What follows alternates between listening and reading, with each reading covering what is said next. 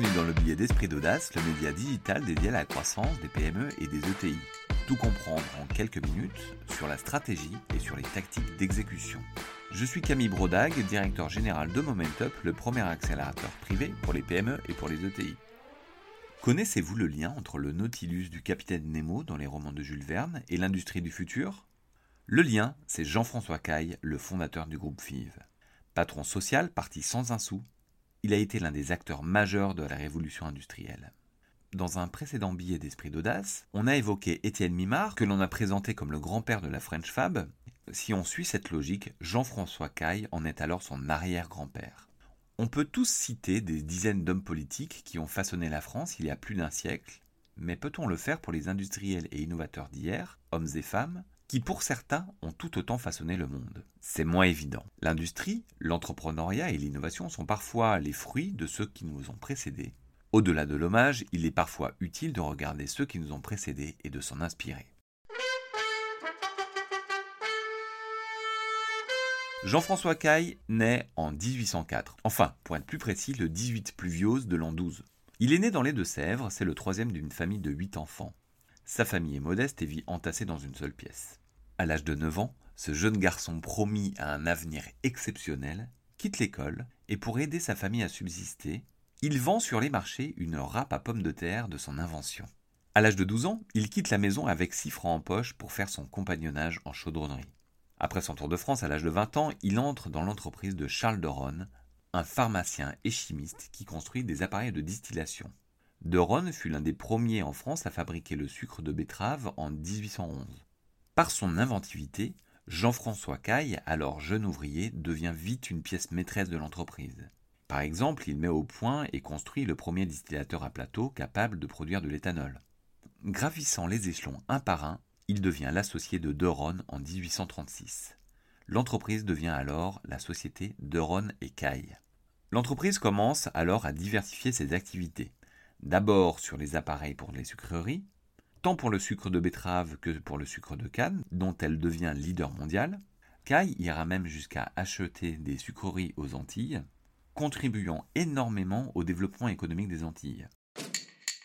En 1840, grâce au savoir-faire de l'entreprise en métallurgie, ils achètent la licence pour produire la locomotive Crampton, locomotive qui l'améliore considérablement et qui fut considérée comme le TGV du 19e siècle. Accrochez-vous, elle allait à 120 km/h. Lorsqu'en février 1848, la Révolution renverse la monarchie de juillet et instaure la République, Louis Blanc, qui dirige la commission du gouvernement pour les travailleurs, c'est-à-dire qu'il était ministre du Travail sans en porter le nom, est chargé de garantir au peuple les fruits de son travail. Il expérimente l'autogestion ouvrière au sein de ce qui est le plus grand établissement industriel de Paris, l'usine Caille. Et devinez quoi, c'est un fiasco. La motivation des ouvriers chute, la production s'écroule, et Jean-François Caille est finalement rappelé quelques mois plus tard pour s'en occuper. Trop tard. Les difficultés persisteront et l'entreprise fit faillite. Il créera ensuite la société JF Caille et compagnie sur les mêmes bases et la même activité. Cette société deviendra réellement un des pionniers de la révolution industrielle. Elle continue sa diversification vers les voies ferrées, les ponts métalliques et les machines-outils, et ouvre des usines à Bruxelles, Denain, Amsterdam, Saint-Pétersbourg, etc. L'entreprise construira entre autres le pont de fer de Moulins, le pont d'Arcole à Paris, ou encore le palais de l'exposition universelle de 1867, un immense pavillon sphérique de 500 mètres de long sur 384 mètres de large sur le champ de Mars, à l'emplacement actuel de la Tour Eiffel. Pour Caille, l'entreprise est, je cite, ni une fonderie, ni une serrurerie, ni une chaudronnerie, ni un chantier de construction, et cependant tout cela et bien d'autres choses encore. En y réfléchissant bien, L'ADN est sans doute celle de l'innovation et de la diversification vers des nouveaux challenges technologiques.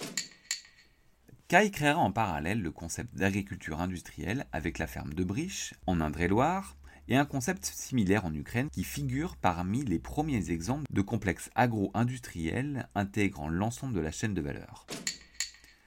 Malgré son succès, Jean-François Caille restera un patron social conscient de ses origines modestes. Il créera par exemple une caisse mutuelle dans laquelle il versera 9% des bénéfices de l'entreprise, fabriquera 31 immeubles tout confort à Paris afin d'y loger ses ouvriers, construisit également des crèches, des écoles et même un théâtre, l'actuel théâtre des Bouffes du Nord. En 1861, la société JFK et compagnie se rapprochera d'une autre entreprise, les ateliers de construction mécanique de FIV, donc FIV est un quartier de Lille. Les deux sociétés créeront une co-entreprise et continueront leur développement conjoint et parallèle jusqu'à leur fusion en 1958. Aujourd'hui, le groupe FIV est un groupe majeur dans le secteur de l'ingénierie et de la fabrication de systèmes industriels complexes. Il réalise près de 2 milliards d'euros de chiffre d'affaires dans 30 pays avec 8000 collaborateurs. De mon point de vue, FIV est l'un des fleurons de l'industrie française et est synonyme de l'industrie du futur. FIV a d'ailleurs gardé cet ADN plus que centenaire autour de l'innovation et de la diversification vers des challenges technologiques. Kai avait plusieurs enfants. Son cadet Adolphe était un ingénieur brillant qui se destinait à lui succéder. Malheureusement, en 1867, Adolphe mourra précipitamment. Deux ans après, c'est Jean-François Caille qui le rejoindra, laissant pour héritier son fils aîné Alfred à la tête de l'entreprise de 5000 salariés. Alfred Caille était plus attiré par la vie mondaine, pour ne pas dire la bringue, que par l'industrie, et coula l'entreprise en dix ans. La Société des anciens établissements CAI lui succédera et reprendra les activités et notamment le partenariat avec les ateliers de construction mécanique de FIV, avec qui elle fusionnera dans les années 50. De ce petit inventeur d'une râpe aux pommes de terre au patron social fortuné, dont l'héritage industriel se voit encore, il y a l'audace et le talent. Jean-François Caille était tellement célèbre et admiré de son temps que même Jules Verne y fit référence. En effet, dans 20 milieux sous les mers, il expliquera que c'est l'entreprise Kai et compagnie qui a construit les réservoirs du Nautilus. Il fit également référence à Kai dans Le Chancelor et également dans Sans dessus dessous. Ce billet a été fait en collaboration avec Momentup, le réflexe croissance des PME et des ETI. Donc un grand merci aux équipes pour m'avoir aidé à le préparer. Ce billet est disponible en podcast et relayé sur les réseaux sociaux, notamment LinkedIn. S'il vous a plu, n'hésitez pas à vous abonner, le noter sur les différentes plateformes de diffusion, en parler autour de vous et nous laisser des messages et suggestions. À la semaine prochaine!